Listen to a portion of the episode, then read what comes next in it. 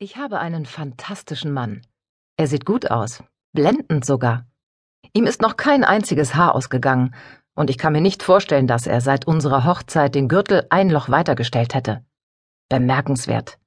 Wie viele Männer lassen in seinem Alter den Bauch über den Hosenbund wachsen? Ein rascher Blick durch den Bekanntenkreis, die meisten. Das mit dem Haar, das sehe ich ein. Ist ja auch viel schwieriger unter Kontrolle zu bekommen. Da hat mein Mann einfach Glück. Trotz allem liegt es nicht an seinem Aussehen, dass er ein hervorragender Ehemann ist.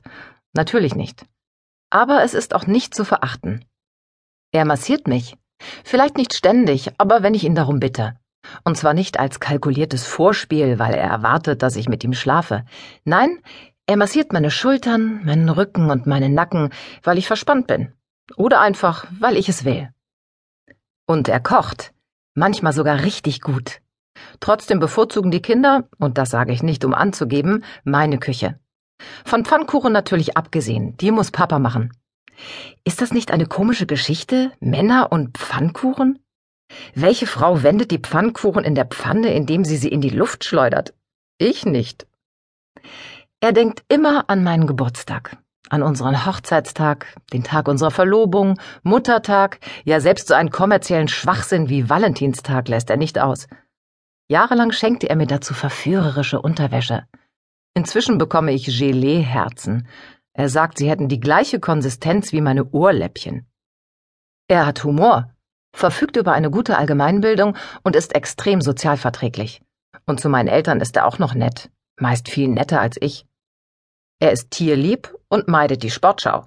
Jedenfalls dann, wenn ich etwas anderes sehen möchte. Er würde zu Hause niemals im Jogginganzug herumlaufen.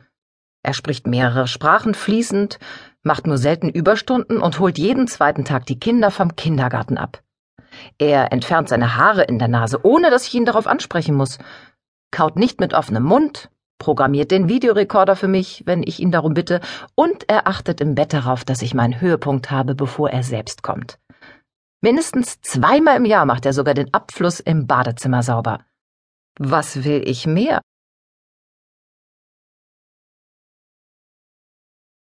Ein Bauarbeiter hat mir heute hinterhergepfiffen. Ja und? Tom sah Annika fragend an. Was ist ein Bauarbeiter? Michael trommelte mit der Gabel auf der Tischplatte.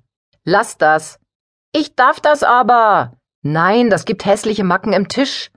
Tom zeigte auf einige neuere Kratzer. Genau, das darfst du nicht, oder Mama? Das darf er doch nicht. Andrea schaute ihre Mutter an. Nein, er darf es nicht, aber es reicht, wenn Papa es ihm sagt. Ich darf das aber auch sagen. Nee, das darfst du nicht. Michael ergriff die Gelegenheit. Nur Papa darf bestimmen. Das bestimmst aber nicht du, wer hier bestimmt. Schluss. Tom wurde nur ein bisschen lauter, aber es war wieder ruhiger am Tisch. Entschuldigung, Annika. Was hast du gesagt? Ach, nichts. Ja, aber du hast doch was gesagt. Von einem Bauarbeiter? Annika holte tief Luft. War nicht so wichtig. Na dann, Tom biss von den Kartoffelpuffern ab. Er hat gepfiffen, Mama, oder? Annika nickte Andrea zu.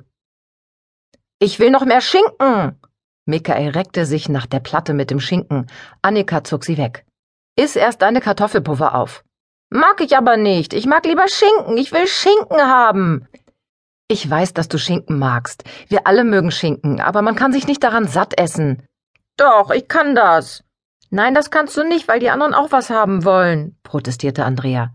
Blöde Andrea. Stopp, das sagst du jetzt nicht zu deiner großen Schwester. Tom sah Michael mit einem strengen Blick an, und Andrea nutzte die Gelegenheit auf der Stelle.